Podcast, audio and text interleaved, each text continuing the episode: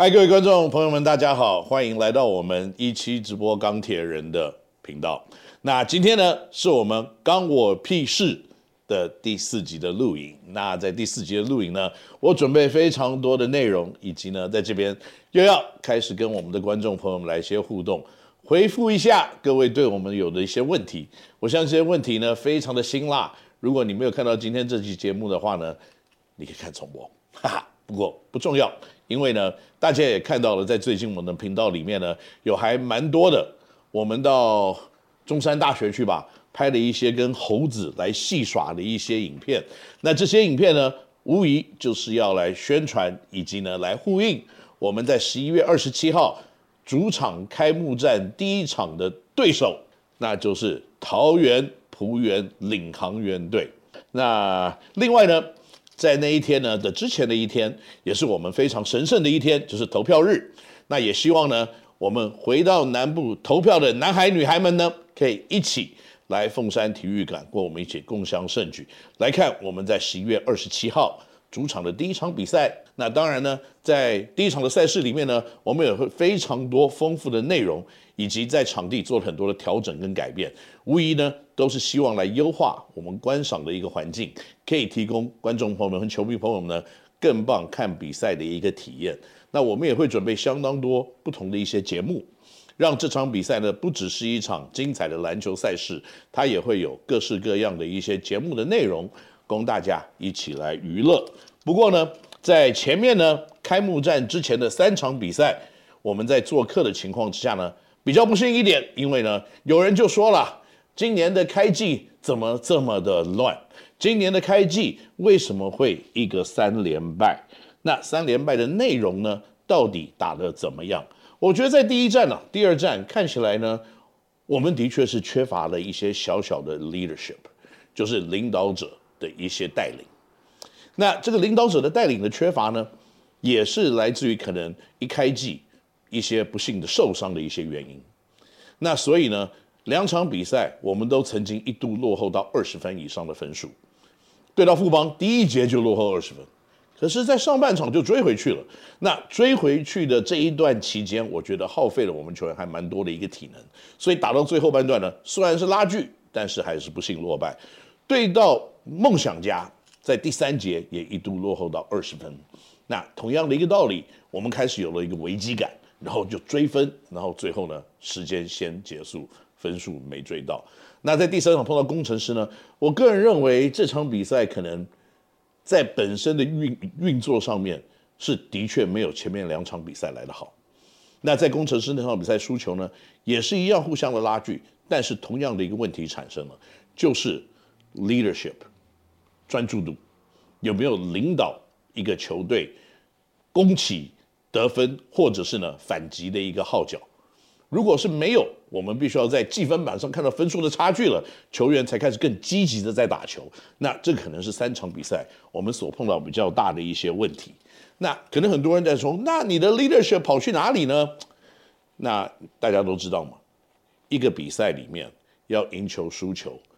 运气是很大的一个成分。为什么说运气呢？因为在这三场比赛里面。很不幸的，我们的一个主战的洋将，在第二战里面打到第三节就已经受伤下去了。所以呢，在第一战也许他本来就是大概百分之六十一个战力，打到第二场比赛他剩下百分之四十的战力，因为他又受伤。那所以在第一、第二战的时候呢，我们洋将的战力的确是没有对方来这么的整齐。到了第三战呢，我们的另外一个洋将还没有做好准备，因为他也是受伤的情况。所以在第三站的时候，我们的双洋将的战力也并没有特别的好，所以可能很多人就要问我了，那你的受伤的杨将情况怎么样呢？首先呢，可能在这个礼拜，就是这个礼拜天的主场的比赛里面呢，呃，Femi 就是铁米，过去三场比赛打得非常好，平均大概是二十八点五分左右。那他在这一战里面呢，应该是没有问题会上场。那另外就是太强。应该会在这场比赛要跟大家首次的见面。那太强是不是真的太强？他的后小腿的拉伤的伤势会影响到多少在这场比赛的一个表现？我个人认为，我看到这场最最近这几天的练习，他慢慢真的已经恢复了自己的可能身手上面的适应度，也开始了解队友之间的默契。但是真正的要到百分百战力，嗯，就看他在现场的适应度是什么样子。不过我可以跟大家这个这个一起分享的一件事情是，他的小腿的拉伤已经就是慢慢的恢复，所以个人的爆发力也会一起的回来。那可以在礼拜天的时候稍微观察一下他的能力到底在哪里。那第二件事情呢，就是很多人讲说，呃，你们的球员是不是有退化？我觉得今年我们的几个年轻的选手反而进步的还是有一定的水准在的。那虽然呢，像右伟的得分感觉好像没有这么的强大，但是他的助攻的能力。的确是令大家刮目相看的，特别在上一场比赛呢，平联盟单场十三次的助攻这件事情是非常困难的。在第一场比赛，他有十助攻，而且没有任何的失误。我觉得这个已经慢慢让他成为在联盟里面呢，可以算是最稳定的控球后卫。那通常助攻次数多，可是你失误也多，所以这是一种冒险传球的一种选择的一个象征。但是右尾的助攻失误比。是可怕的高啊！所谓的助攻失误比就是几个助攻对到几个失误，那他的助攻失误比是高的可怕的一个球员，这是一个好的控球后卫的一个代表。那这个也象征了呢，右尾也在慢慢的以成熟度、稳定性都是在往一级联盟的控球后卫的方向在走。那实际上呢，在比赛的过程当中，我们也会看到有一些球员是面临调整好的一个情况。譬如说，少辅目前百分之四十的投在三分球命中率，铁米百分之四十的三分球命中率。这个钢铁人呢，在目前为止有四名选手三分球的命中率是在百分之四十以上。那当然有人是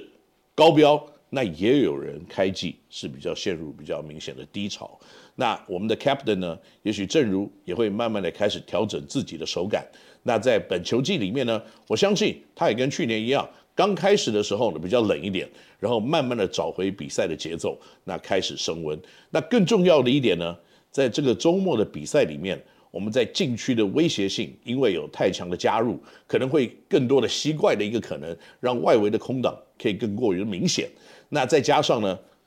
嗯，我本来想卖关子了，不过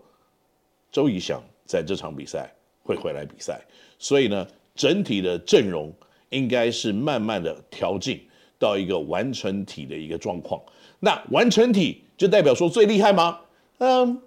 也不尽然，因为完成体也需要一点点的时间来做磨合，来做更多的互相的适应以及打球的一个默契。但是呢，我可以跟大家保证的一件事，因为先发球员的阵容的改变，所以会造成他的板凳深度的替补也会更加的往下压一点。意思就是说，板凳的人又多一个人可以出来运用。所以这个对整体的战力来看，绝对是一个很大的帮助。另外呢，可能在杨将的替补跟轮替来啊，因为 Harris 呢，他在对到梦想家的比比赛的时候呢，他的小腿后半部的肌肉是有一点撕裂的情况。所以呢，虽然在休息的名单里面，可是呢，他现在已经开始慢慢的恢复自己的状况，然后已经进入小部分的。这个个人训练的一些课程，那当然治疗是非常迅速而且需求的，但是呢，他自己的企图心看起来是非常的旺盛跟强烈，很努力的在做复健的工作。那在这个最近啊，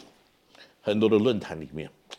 也会有很多的，在我们的影片里面呢，就会有人来抱怨一些事情。那这些什么抱怨呢？我现在一一跟大家解释一下。那就是第一，你们票价会不会卖太贵？有人说呢，你们去年连季后赛都没有打进，你们凭什么涨价？不好意思，季后赛没有打进跟涨价这个关联是可能可以有一点，但是可能各位观众朋友要了解的是，三楼的票价从去年的三百块涨到今年的四百块，那是多一百块的增加。那二楼的票价呢，是从去年的五百块增加到今年的八百块。那个是有三百块的一个增加，OK，第一点，哦，怪不得我今天坐的很舒服，因为呢，在二楼跟三楼的观众呢，在今年来看我们的比赛，不是只有开幕战，也不是开幕战的这个礼拜，是在每一场比赛，你如果买二楼、三楼的票，我们都会送你一个价值两百块的坐垫。那这个坐垫呢，还蛮方便的，因为它不但可以陪着你呢来看比赛，放在大家可能有人说你们二楼位置太硬了，好，那我就这样子一下，它就比较不硬了。那如果你说那背怎么办啊？背也许你来看第二场比赛的时候，你就可以这样子一下，啊，OK，我这样很舒服。所以这个是一个自己可以使用，而且可以带出去使用，而且还可以玩一个娱乐，可以玩飞盘的一个东西。所以，嗯，涨价是一回事，那要提供价值，跟我们都听到各位认为说我们的二楼的塑胶椅太硬，所以我们才会开始制作这样子的椅垫，跟各位一起来。解决这个座位太硬的问题。不过，如果你在一楼的话呢，你可以得到钢铁人的我们的牛角，那这个在晚上夜里会发光，所以这个是一楼观众会得到小小的一个赠品。所以在开幕战的时候呢，我们通通有奖。那这个其实呢，在我们整体的票价的调整来看呢，实际上以成本或者是我们 provide 的价值来看，二楼、三楼的票价。并没有调整真正这么的多。三楼的票呢，我们说实在的，可能我们还是比去年，如果再加这个椅垫的话，可能价格价值来看，比去年还要再低一点点了。OK，好，在我们的主场里面有什么样子的改变呢？那主场改变真的还蛮多的，因为呃，在今年除了大家会看到我们调整新的视觉之外，我们的主场在主地板上面的油漆跟它的呈现是直接把原来的东西全部又抛掉，然后重新的设计，以及一个非常具有美感的主场的识别，在主场的各个地方呢，都会看到很多不同的心思，其中包括在罚球线呢前面，我们会有这个一个特别的数，那这个数字呢，就是我们高雄总人口数，那在另外一个罚球线上呢，就是我们高雄市的总面积数，那这样子呢，就是要凸显我们在主场对于我们的。这个城市一个致敬。那更重要的一点呢，改变了主场的感官以及它的美化之外呢，我们在今年的周边的硬体也做了很多的调整。因为在过去呢，我自己也看到了，我自己也听到了，就是我们在过去的音响的摆设，在那种阵列式的方式呢，可能离靠近喇叭的朋友们是非常非常的具有压迫性的，因为声音真的太集中。声音真的太大声了。那今年呢，我们做了调整，我们把所有的喇叭从阵列式的喇叭全部分散到了场地的各个的角落。那像这样子分散的喇叭的方式呢，就不会让一个地方的声音特别的大，那别的地方声音觉得太小。然后你讲话的时候，有的时候呢，因为离阵列喇叭太远，所以你听得不太清楚。今年大家都会得到喇叭分散的一个效果。那这个效果好不好呢？我自己刚刚去听了一下，我认为喇叭变得非常的清楚，而且声音够大，有震撼度，但是也不会过于的吵闹，来影响到你看球的心情。所以这个是另外一个小小的改变。那另外呢，还有很多很多，像我们在一楼今年会增加新的座位，让你有更好的靠近比赛现场的一个这个看比赛的一个角度。跟一个真正比较好的一个距离，那这样子的一些调整呢，也会让现场其实观看的这种感受，以及呢跟球员之间的互动，会更具有一些机会。那整个场地的氛围，我相信因为因此呢会做得更好一些。那另外，在整个比赛的过程，我们所带给大家的节目呢，今年我们邀请了。一个在高雄在地非常著名的 live band 叫做 Roxy Band，那这个 band 呢，不但可以有各式各样音乐的表演，它也会在今年的比赛过程当中呢，跟我们的开幕、跟我们的球员的介绍，变成一个真正的 live 的 show，那提供所有观众朋友们一个前所未有观看的一种感受。那这个是过去可能比较少看到的一些表演跟节目，所以我也希望呢，在今年的。主场的体验里面，大家会有更棒的一个感受。那在去年呢，可能大家没有特别的一个地区，你可以想到说啊，我可以近距离的看到钢铁女神雅典娜的方中。那今年呢，我们当然有法香区的一个安排，所以如果这个你要在比赛的过程当中找我在哪里，希望跟我来个寒暄个两句，或者你有什么意见要跟我讲的话，到法香区来找我，那是准没错的。那如果大家说呢，今年的比赛或今天的开幕战会有什么特别好的一些体验的话，我可以跟大家报告一件事情，就是说，呃，它会有不同的节目的内容。它会有新的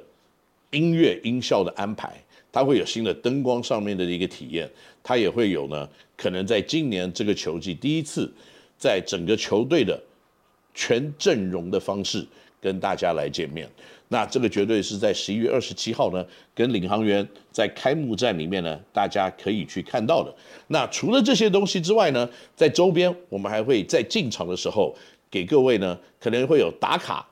拍照的一些地方，譬如说球员的休息室的这个安排到底是长得什么样子，我们也特别的做了一区。那可能观众朋友们进来呢，可以在这个球员的休息室里面的 locker 给你拍个照、打个卡。那这个就是比较看到一个职业球队里面的休息室是有什么样子的一个风貌。那另外呢，我们还会有像这样子。Wooden 一起联名的 T 恤，还有各式各样新的产品，跟大家一起来分享。